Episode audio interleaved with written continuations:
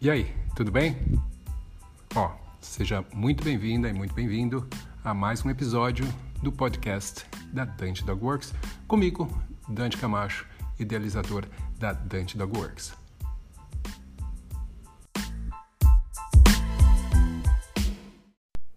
Bom, então vamos lá. Uh, vamos pensar como é que a gente faz então para resolver 80% dos problemas de comportamento em cães. Eu sei que muita gente, obviamente, quer saber como é que isso funciona, né? Mas, antes de qualquer coisa, eu vou pedir para vocês, se você não está inscrito no canal, aproveita, se inscreve. Se você gosta desse conteúdo, dá um joinha, compartilha, que isso ajuda bastante o canal e faz com que o YouTube compartilhe mais os vídeos e também me faz saber se você gosta desse conteúdo para que eu possa fazer mais conteúdos do mesmo tipo, beleza? Então, vamos lá. Pois bem, bom, para a gente, só avisando, tá? Se você está nesse vídeo aqui achando que você vai descobrir uma fórmula mágica que é explicada em cinco minutos, pode clicar aí, sair do vídeo, buscar uma outra coisa, porque não é, tá? Não é esse tipo de vídeo que você vai encontrar aqui. Na verdade, nenhum dos vídeos que a gente faz aqui uh, no canal são desse tipo superficial, só para chamar a atenção das pessoas e fazer elas uh, acreditarem que vão solucionar todos os problemas da vida dela sem precisar trabalhar, sem precisar treinar o cachorro, sem precisar fazer o que realmente é necessário, tá? Eu sei que todo mundo adoraria isso, mas tudo, para tudo existe um processo e a ideia aqui é ensinar realmente algo que seja de valor para as pessoas, que elas possam levar consigo e que ajude a mudar a forma que elas entendem, que elas uh, interagem, que elas treinam seus cães, beleza? Então, só aviso. Uh, bom, primeira coisa que a gente tem que uh, conseguir deixar claro aqui, todo mundo está na mesma página, é o seguinte: vocês talvez estejam, talvez não estejam familiarizados com a ideia da teoria do condicionamento operante. Primeiro, é, é bem simples, tá? É, se você não conhece muito bem, é só ir no Google, procurar um pouquinho sobre Skinner e você vai ver lá a, a, o que, que implica essa teoria e é bem simples.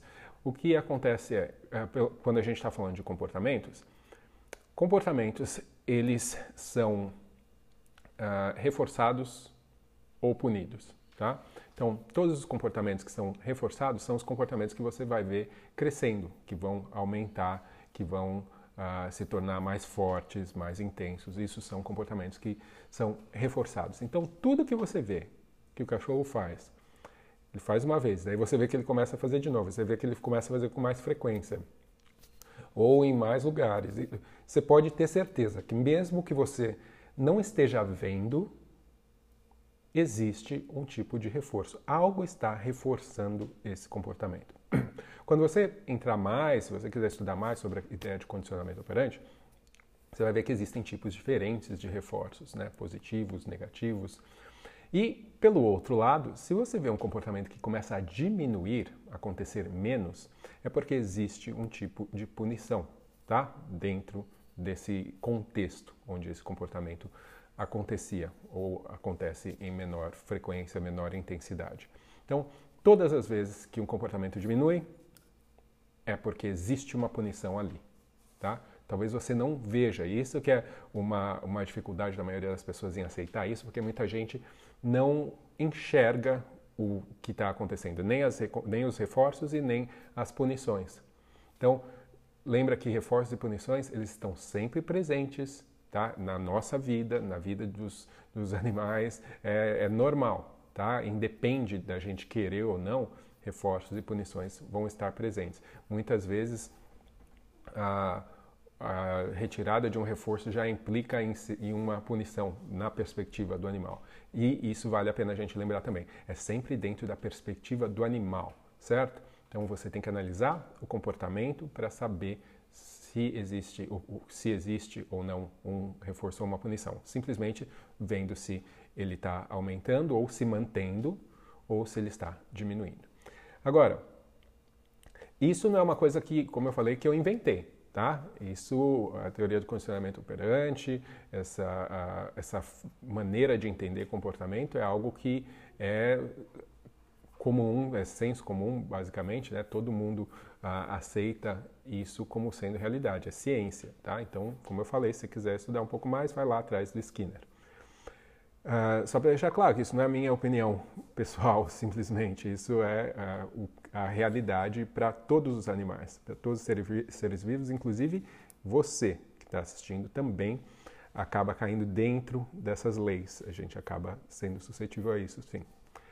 Agora, uh, a gente tem que lembrar que todo comportamento ele não acontece simplesmente do nada. Tá? Ele tem sempre uma função, ele tem um porquê de acontecer. Novamente, esse porquê nem sempre é óbvio para nós que estamos ali tentando analisar o comportamento.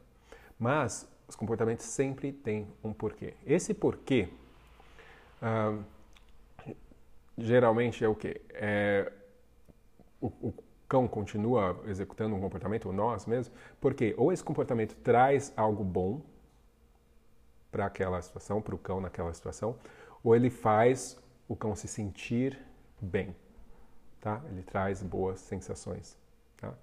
Então daí entra a ideia de reforços, as coisas que acontecem que aumentam esse comportamento fazem com que o cão ou receba algo bom, algo bom seja incluído naquela situação, ou eu faça com que ele se sinta bem quando ele faz aquele comportamento. Tá? E esse se sentir bem também pode ser porque ele está evitando algo ruim. Tá? Então, continua sendo se sentir bem, porque algo ruim deixa de acontecer, por exemplo. Então, tudo isso seria forma de reforço. Eu não vou entrar muito nisso aqui porque pode ficar um pouco confuso. Vou seguir um pouco mais rápido aqui para a gente conseguir ir logo para aquela ideia né, do, da fórmula de como a gente vai conseguir uh, resolver os 80% dos problemas de comportamento. Agora, uh, sabendo disso, sabendo que os comportamentos dos cães só se mantêm se eles estão sendo reforçados, aí a gente tem que começar a pensar, peraí, então aquele comportamento que eu vejo como sendo indesejado, né, o problema para mim de comportamento, é algo que de alguma forma faz bem para aquele cachorro, traz algo que ele quer ou faz ele se sentir bem de alguma forma, tá?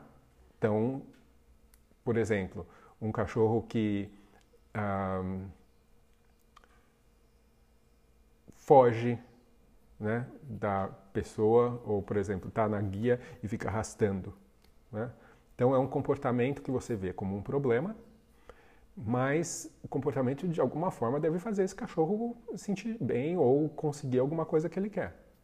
Tá? Então, você tem que entender naquela situação, peraí, o que está acontecendo quando esse cão puxa que pode justificar ele continuar puxando? Na maioria das vezes, ele está conseguindo a alcançar alguma coisa que o faça sentir bem, como cheirar alguma coisa, encontrar alguém, coisas assim. É muito comum que isso seja assim. Óbvio que pode existir outros motivos, mas geralmente é isso. Tá? Então ele pode estar buscando algo bom, mas ele também pode estar puxando porque ele tem medo da pessoa que está segurando a guia. Então o puxar significa se afastar daquela, daquilo que ele acha ruim. Então isso faz ele se sentir melhor também. Tá? Então sempre, todo comportamento tem um porquê, tem uma função, tá? Ah, todos os cães, eles têm necessidades, assim como nós. Então, algumas necessidades são o que a gente chama de necessidades naturais ou básicas, tá? Que eu já falei aqui nessa, nessa, nessas lives matinais algumas vezes que são todas as necessidades que todos os animais têm, que são necessidades biológicas, necessidades emocionais, necessidades cognitivas, necessidades sociais, né? São um conjunto de necessidades que todos os animais, uh, de todos os cães têm. E aí o que, que acontece? Esse uh, cão ele vai fazer naturalmente coisas para conseguir suprir essas necessidades. Tá? Isso é normal. Então, se o cachorro tem fome, ele vai buscar comida. É normal. Se o cachorro tem necessidades sociais, ele vai buscar contato com outros animais ou com pessoas, o que quer que seja. Isso é normal. Então o cão vai estar buscando essas, suprir essas necessidades. Então a gente tem que deixar, ter isso claro. O cão também tem necessidades que ele pode ter aprendido a valorizar ao longo da vida. Então pode ser coisas que ele aprendeu, tá? E tem outras que podem que são simplesmente parte da carga genética desse animal. Então, são necessidades que são uh, implícitas dentro dessa, dessa carga genética. Isso daí faz com que a gente tenha que uh, um, observar não só os comportamentos naturais, necessidades naturais, né, também do cão, mas também algumas questões que podem estar associadas à criação, né, à seleção artificial que nós fizemos com os cães, e isso pode trazer necessidades bastante específicas para alguns indivíduos, que não são iguais em todos, tá? Então, deixando isso claro, a gente sabe então que existem necessidades, elas podem ser variadas e vir de diversos pontos. Um, a maioria das vezes, ele, para se sentir bem, para o cachorro se sentir bem, ele precisa estar satisfazendo essas necessidades, tá? Então, muitas vezes, quando o cachorro apresenta um comportamento que não é um comportamento que as pessoas gostam, ele está buscando satisfazer de alguma forma alguma dessas necessidades, tá? para que ele se mantenha bem emocionalmente, se mantenha contente, satisfeito. Tá? Quando o cachorro apresenta um comportamento para uh, suprir essas necessidades, e esse comportamento é algo que as pessoas não querem, a tendência natural das pessoas é o que? Punir esse comportamento. Né? Eu não quero esse comportamento, então eu vou punir. De acordo com a ideia do condicionamento operante, comportamentos que são punidos, eles diminuem, certo? Então faz sentido, eu vou punir o comportamento. Só que, o que, que acontece? Se o comportamento tem uma função, certo? E essa função é importante para manter o cachorro emocionalmente bem, o que, que acontece se ele perde a possibilidade de apresentar esse comportamento? Ele não tem como suprir essa necessidade. Tá? Então, se o comportamento tinha uma função, você tinha, tira o comportamento, o que é que vai estar, então, cumprindo essa função de satisfazer esse animal emocionalmente? Eis a questão. Então, só a punição, o que, que ela vai fazer? Ela vai gerar a frustração do animal, porque a função daquele comportamento não está sendo suprida por nenhuma outra coisa, e provavelmente o aparecimento de outros comportamentos que eu vou chamar de comportamentos substitutivos aqui, que vão substituir a função daquele comportamento original que você puniu. Tá? Então, o natural é, se o cachorro está fazendo alguma coisa, porque tem um motivo para ele fazer, né? mesmo que seja só dentro da cabeça dele, que a maioria das vezes é isso. Uh, e você pune, impede ele de fazer, uh, o que vai acontecer provavelmente é que essa necessidade então não vai ser suprida, ele vai ficar frustrado e possivelmente ele vai ter que apresentar outros comportamentos para tentar ainda satisfazer aquela necessidade, porque o fato de eu punir e parar o comportamento não elimina as necessidades tá? Então, se um cachorro está com muita fome e ele tenta pegar a comida do chão e eu vou lá e puno ele por tentar pegar a comida do chão, eu paro o comportamento, eu reduzo o comportamento. Mas eu não elimino a fome. A fome continua existindo. Agora, o cachorro tinha o comportamento natural de tentar pegar a comida. Mas se ele não pode fazer isso, o que, que vai acontecer? A fome vai desaparecer? Não, a fome vai continuar ali. E de alguma forma, o corpo dele, a mente dele, a fisiologia dele vai tentar, de alguma forma, suprir aquela necessidade, de alguma outra forma. Tá? Isso pode aparecer como? Através de comportamento de frustração, por exemplo. O cachorro começar a latir, às vezes pode até gerar agressividade, às vezes pode gerar com outros tipos de comportamentos também eh, associados com frustração. O cachorro pode começar a morder a guia, a raspar o chão, né? o que quer que seja, porque a necessidade ela não está sendo suprida. Então, de alguma forma, ele vai buscar outras formas de trazer alguma estabilidade emocional naquela situação. Bom, como é que eu vou saber então qual é a função de um comportamento? Eu vou ter que fazer uma análise, vou analisar a função do comportamento. Análise funcional de comportamentos. E daí é uma outra coisa que você também pode estudar. Se você uh, procurar pelo termo ABA, ABA, uh, Associação dos uh, Analistas Comportamentais, que é em inglês, né? Um, Association of Behavior Analysts, alguma coisa assim. Uh, e você vai entender o que, que eles têm um termo, né? Um, um, não é um termo, mas eles usam ABC, que significa antecedentes, comportamentos e consequências, né? Behavior e consequências, que eu chamo de 3 Cs, né? Que é causa, comportamento e consequência, que você utiliza esse, esse, essa forma de pensar para entender a função dos comportamentos. Né? Você analisa o comportamento, o que, que causou e qual é a consequência para você entender então qual é a função daquele comportamento. Então você tem que fazer uma análise funcional do comportamento para você conseguir entender qual é a, a função dele para você então poder passar para a fase seguinte. O que a gente tem que fazer é ensinar para o cão o que, que a gente quer que ele faça. Tá? Depois de eu ter entendido qual é a função do comportamento anterior, eu tenho que pensar, bom, se o cachorro não pode fazer isso e fazer nada não vai trazer para o cão o que ele precisa, então eu vou ter que ensinar para ele fazer uma outra coisa. E daí você vai ter que escolher essa outra coisa. Escolher essa outra coisa, a maioria das vezes, é difícil para as pessoas. Por quê? Porque as pessoas sempre estão focando no que elas não querem que o cachorro faça. Então, uma forma simples de você conseguir escolher corretamente o que você vai fazer ou, ou ensinar o cão vai ser você descrever o comportamento que você quer que o cão apresente em no máximo até cinco palavras, tá? E nessa descrição você não pode usar a palavra não ou o termo tipo deixar de fazer algo ou né? não pode ser. Tem que ser uma ação afirmativa. Tem que ser termos que que mostrem realmente o que você quer que o cachorro faça, não o que quer que ele deixe de fazer, tá? Então isso é uma forma simples de você, uh, uma regra simples para você sempre focar em ensinar algo que você quer que o cachorro faça, escolher a coisa que você quer que ele faça, tá? Uh, e tirar esse foco de não, eu quero que ele pare isso, eu quero que ele deixe de fazer isso. não, eu, isso significa que você quer que ele faça alguma outra coisa. Essa outra coisa você vai escolher desse jeito. Até cinco palavras, ele tem que ser ações afirmativas, né? termos afirmativos. Agora, existem duas formas diferentes, dois tipos de comportamento diferentes que você pode escolher. Você pode escolher um comportamento que seria uh, que a gente chama de incompatível, ou seja, um comportamento que se o cachorro estiver fazendo, ele não tem como fazer o outro comportamento. Tá?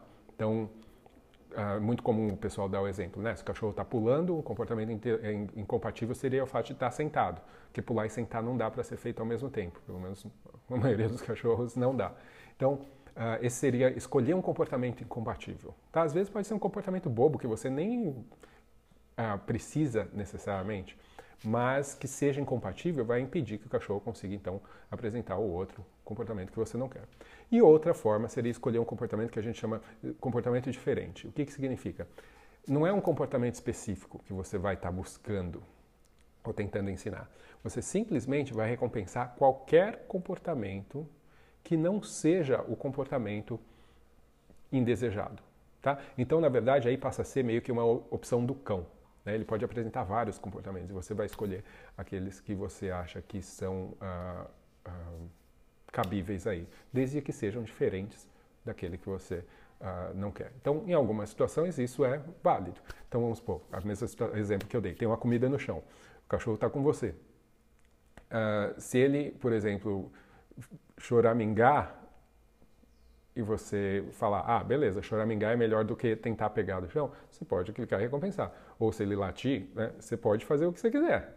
Mas aí, óbvio, você tem que pensar na consequência disso. Será que esse é um comportamento que eu vou querer no futuro? Né? Então, talvez você escolha algum outro comportamento natural que o cachorro apresente, mas que não seja a, a, algo específico que você tenha definido e simplesmente seja diferente do que o, o comportamento problema que você está tentando retirar. Tá? Então, essas duas formas. Um que seja na sua natureza incompatível, tá? que você pode escolher, e outro que seja simplesmente diferente. Normalmente, você vai compensar qualquer coisa que seja diferente. Uh, agora, quando esse comportamento é ensinado, o que, que acontece? Se esse comportamento é ensinado, esse novo, né? Ele é uh, buscado por nós e ele for reforçado, o que, que, vai acontecer? Tem uma chance grande dele aumentar em frequência, lembra? Né? Condicionamento operante. Agora, uh, quando a gente fala de consequências, a gente tem que lembrar que se a consequência desse comportamento for negativa, for punitiva, esse comportamento não vai se manter. Tá? Então, uh, se a consequência do cachorro, por exemplo, viu uma coisa que ele quer comer e ele sentar, e daí depois dele sentar, você fala muito bem e ir embora, e nada mais acontecer, simplesmente ele vai embora, pode ser que na percepção desse cão, peraí, você acabou de me punir por eu ter sentado. Né? Então o que, que vai acontecer? Esse cachorro cada vez vai sentar menos, tá? Numa situação como aquela, num contexto como aquele, tá? Agora, uh, muita gente vai falar, ah, pô, mas aí é só usar mesmo dentro da, da ideia do, dos quadrantes, né? Do condicionamento operante, eu só usar uma punição, né? Você usa uma punição uh, ah, para que o cachorro uh, não faça aquilo. Só que o que, acontece? Como eu falei antes, a punição ela não satisfaz a necessidade que ainda existia. Ela, a necessidade vai continuar existindo. Então outras coisas podem acontecer. Mas o que é muito comum dentro do adestramento, e é, é a base do adestramento que utiliza de punição para ah, como o, o centro do, do, da metodologia, é que você, ao usar a punição, você tem que usar a punição que seja forte o suficiente para que se livrar dessa punição seja uma necessidade maior do que a necessidade inicial que o cachorro tinha. Tá? Então, se o cachorro queria a comida ali, eu vou ter que usar uma punição que seja forte o suficiente para ele falar: putz, é mais importante eu fugir dessa punição do que pegar essa comida. Tá? Então, o que, que acontece? Dependendo da situação, a punição para o cachorro aprender, ela tem que ser cada vez maior. Né? Além, porque depende da necessidade do indivíduo em cada situação. Então, isso existem estudos que mostram que, mesmo com choque, você colocava lá o, a pombinha no, no, na gaiola e ela tinha que comer. Se ela estava com fome, eles, as, esses animais aprendiam a tomar choque para eventualmente poder comer, porque a necessidade de comer era maior ainda do que a necessidade das, das punições ou dos estímulos elétricos que eles estavam recebendo. Então, uh, inclusive, podia até chegar a momentos quando, vamos supor, as, alguns casos, né, eram mais de 20 choques que os pombos tomaram, tomavam consequentemente, né, ou seja, eles tinham que tentar pegar a comida, só que tomava choque, tentava, tomava choque, tentava, tomava choque. Depois de 20 e tantas vezes, eles recebiam a comida. Então, eles aprendiam que eles ficavam tomando punição, tomando punição, até a comida chegar. É, seja, é bastante cruel se eu for pensar nisso, mas uh, o que eu quero dizer é que existem dificuldades e, e, e perigos aí de você estar tá usando uh, as punições para resolver os problemas, porque a, a, força da necessidade de um cão você não tem muito bem como mensurar e ela vai ser diferente para cada uh, para cada um. Isso implica em que as punições elas sejam né, colocadas de forma uh, muitas vezes muito intensas e mesmo assim, dependendo da necessidade, não vai funcionar. Tá? E como eu falei, as necessidades são várias, elas podem ter sido aprendidas, podem ser genéticas, então não tem como você lutar contra a genética. E as necessidades naturais também do cão. Então a gente tem que lembrar bem disso quando a gente pensa, ah, é só punir, tá, tá, porque a punição ela vai funcionar às vezes temporariamente, né, ou só contextualmente, uh, se ela for forte o suficiente para o cachorro ter se preocupar, ter que se preocupar mais com ela do que com aquilo que ele queria. Óbvio que também tem outras coisas que a punição pode trazer, de, que é exatamente ela fica associada com o contexto e ela fica associada muitas vezes com a pessoa também. Então, aí tem, tem outras coisas que podem estar acontecendo aí de ruim. Mas uh, o que a gente tem que pensar é que uma vez ensinando o comportamento que a gente quer que o cachorro faça, a consequência desse comportamento, ela tem que ser a mesma, tem que ser equivalente ou melhor do que a consequência do outro comportamento. Senão, esse comportamento não vai se manter. Certo? Uh, quando a gente pensa nisso, uh, é importante também a gente pensar que, beleza, ó, esse comportamento novo que eu ensinei, ele te traz uma coisa muito boa ou muito melhor. Só que o fato de você ensinar um comportamento novo não significa que você apague o comportamento antigo do cão. Ele não, é, ele não deixa de ter aprendido aquele outro comportamento, certo? Uh, então, o que a gente tem que fazer? Obviamente, eu ensino comportamento novo, pensando na ideia do condicionamento, eu tenho que reforçar esse comportamento. Para quê? A gente já sabe, comportamentos que são reforçados, eles se mantêm, eles aumentam, eles ficam mais fortes e tudo mais. Então, essa regra é clara. Então, se eu ensinei um comportamento que eu quero que o cachorro apresente, então eu tenho que reforçar e reforçar e reforçar. Só que não só isso, além disso, eu também tenho que pensar em impedir que o cachorro continue praticando o comportamento anterior. Daí entra uma questão de manejo ambiental, de prevenção, que é muito importante também. Agora, por quê? O que, que acontece? Se eu tenho o cão praticando os dois comportamentos, o antigo, né, que para ele já era funcional, já tinha função, por isso que ele se manteve, e o novo, que é o comportamento que eu estou uh, oferecendo, né, que eu ensinei para ele agora e que eu estou mostrando para ele que vai trazer diversos reforços, né, diversas recompensas. Invariavelmente, o que vai acontecer é, numa situação de escolha em qual dos dois o cachorro vai fazer, ele tem a tendência natural de voltar para o comportamento mais antigo. Isso tem um motivo simples, tem uma lei chamada lei do efeito, que diz que o comportamento que tem um histórico maior de reforço vai ser inicialmente preferido pelo animal. Tá? Então, se eu estou andando na rua e tem, estou com meu cachorro e todos os dias ele encontra um cheiro de um cachorro num poste específico, se eu continuar andando com esse cão e começar a andar, por exemplo, no meio da rua e no outro lado da rua também tem poste, qual você acha que vai ser o lado da rua para o qual ele vai tender aí? para o lado do poste que ele nunca uh, experimentou nada de diferente, ou para o lado do poste que ele conhece, que tem um histórico de algo que é para ele interessante de muito tempo. É natural que quando tiver no meio e tiver opção, o animal vá buscar aquilo que tem um histórico maior. Então, é uma questão de construção de histórico. Eu tenho que impedir que o histórico anterior continue se aumentando. Então, aí a questão de impedir, manejo e tudo mais. E o histórico novo, eu tenho que reforçar um monte para conseguir realmente fazer com que ele seja, passe a ser a primeira opção desse animal. Tá? Então, isso também é ciência, é, tá, é comprovado, não é uma coisa que eu estou inventando. Então, isso funciona não só para os cães, funciona para você também. Então, uh, construir um histórico é muito importante. Os cães não esquecem aquilo que eles já aprenderam. Lembra que usar punições ficam associadas com contextos e ficam associadas com pessoa. Inclusive, tinha um gráfico aqui que eu vou mostrar para vocês que exatamente mostra as, as emoções que estão associadas com as punições e, e as formas de e, e, e reforços dentro dos quadrantes de uh, de condicionamento.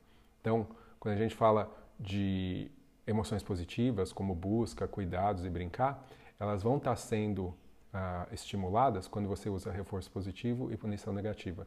E medo, pânico e raiva vão estar sendo estimuladas quando você usa punição positiva e reforço negativo. Tá?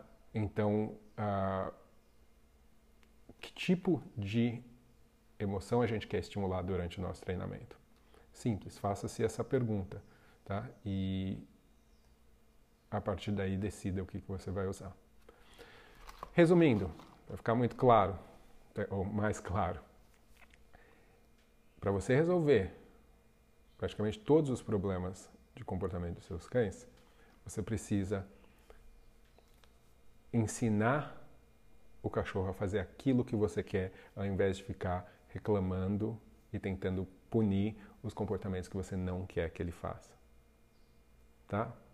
Lembrando, novamente, ao invés, é, quando eu falo de punição e reforço, isso está presente na sua vida e na vida do seu cão, não tem como eliminar isso. Mas usar exclusivamente a punição para tentar solucionar uh, o, um problema de comportamento não vai ajudar o cão a conseguir suprir a necessidade que ele tinha inicial para, no fim, a, a, a, começar a apresentar esse comportamento. Tá? Então, ensinar o que você quer é possivelmente a coisa mais importante que você tem que tirar dessa, dessa meia hora que eu estou falando. Eu tentei detalhar um pouco mais para explicar a lógica que tem por trás disso, que não é, é, é, simples, né? Eu falar, ah, eu podia simplesmente, ah, você só tem que, em vez de, fala, de, de prestar atenção no que você não quer, você tem que é, ensinar o que você quer. Então, tá, é simples, a ideia geral é simples, mas tem muitos detalhes que se você não tiver ciente, você não vai ter sucesso. E daí você vai falar, ah, isso não funciona. Tá? Ah, então, é isso. Lembra que as emoções estão associadas às formas que você escolhe de usar os seus uh, quadrantes, né, os seus reforços e as suas punições, e que buscar o que você quer, escolher o comportamento que você quer, deve estar, eh, deve ser feito em até cinco palavras e tem que ser uma ação, um termo afirmativo, o que você quer que o cachorro faça. Praticar isso na sua cabeça, praticar a ideia de buscar as coisas que você quer, ao invés de achar as coisas que você não quer. Tá? As coisas que você não quer é, é fácil de achar. Agora, buscar as coisas que você quer e pensar nelas e planejar para elas, que é a coisa mais difícil. Todo mundo gosta de reclamar. Né? É fácil, mas fazer, construir, é muito mais eficiente. Tá? Então, é, esse é o, o recadinho de hoje dessa live. Beleza? Se você gostou do conteúdo, se você entendeu o conteúdo, uh, já sabe, inscreva-se no canal, curte o vídeo, compartilha com quem você acha que pode aproveitar isso e uh,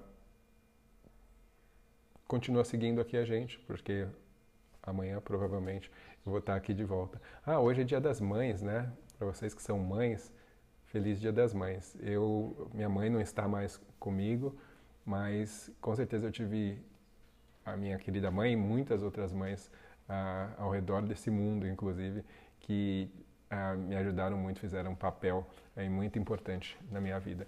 Ah, feliz dia para vocês. Com certeza vocês são o início de tudo e muito responsáveis pelo que o mundo é e pelo que nós somos, né? Não vou dar toda, não vou pôr toda a responsabilidade em cima das mães, porque coitadas, né? Tem muita coisa ruim aí que elas têm um limite de como elas poderiam ter uh, influenciado, mas parabéns a todas vocês, tá? Gente, uh, comentários aqui. Ô, Kátia, muito obrigado. Bom dia, estou adorando seus vídeos, muito obrigada. Uh, Viviane, bom dia, bom dia, adestrador Paulo. Esse tema é apaixonante. Obrigado, Paulo. Legal que você tenha gostado. Gente, eu vou deixando vocês por aqui. Uh, um grande abraço novamente e a gente se vê por aí, por aqui. Até mais.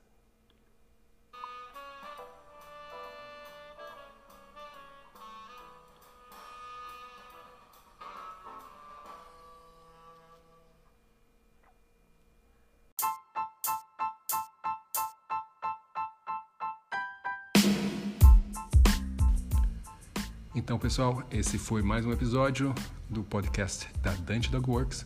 Espero que vocês tenham gostado. Se vocês querem mais informações sobre a Dante Dog Works, sobre os cursos da Dante Dog Works, é só entrar no site www.dantecamacho.com e lá você vai saber um pouco mais sobre mim, sobre a minha história e também sobre os cursos aí que a gente tem disponível. Eu espero vocês no próximo episódio, então, até mais, um abraço.